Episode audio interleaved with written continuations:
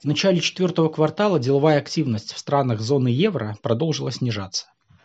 Композитный индекс PMI снизился в октябре до трехлетнего минимума в 46,5 пункта. Напомним, значение индикатора ниже 50 пунктов указывает на спад. Индекс PMI в промышленности в октябре снизился до 43 пунктов. На показателе отразилось существенное сокращение числа новых заказов. Опрошенные Bloomberg эксперты ждут, что вклад в, в сжатие активности может внести и удорожание энергоресурсов из-за военного конфликта на Ближнем Востоке. На регион, напомним, приходится треть мировой торговли нефтью. При этом в 2023 году покупательская способность среднего европейца увеличилась на 5,8%, говорится в докладе исследовательской компании GFK.